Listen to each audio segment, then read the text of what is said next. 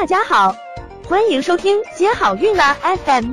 如果你正在准备孕育宝宝，却不知道怎么科学备孕，或者正和试管婴儿打交道，都可以来听听我们的好运大咖说。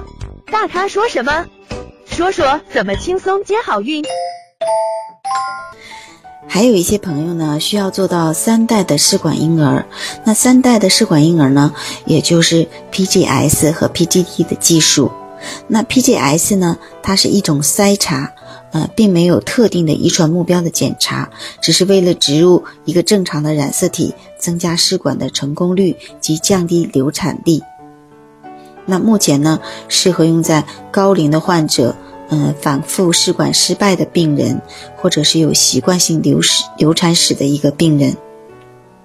那 PGD 呢，就是针对有遗传疾病目标的检查，最主要是用在夫妻有嗯遗传性疾病，或者是有染色体的异常，或者是有基因的异常。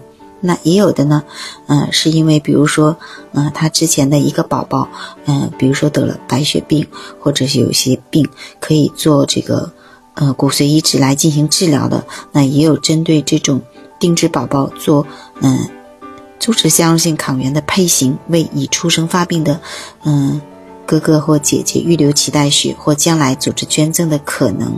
那这种呢，目前也是有一个医学伦理上的争议。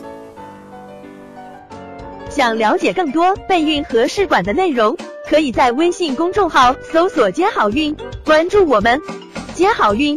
让怀孕更容易。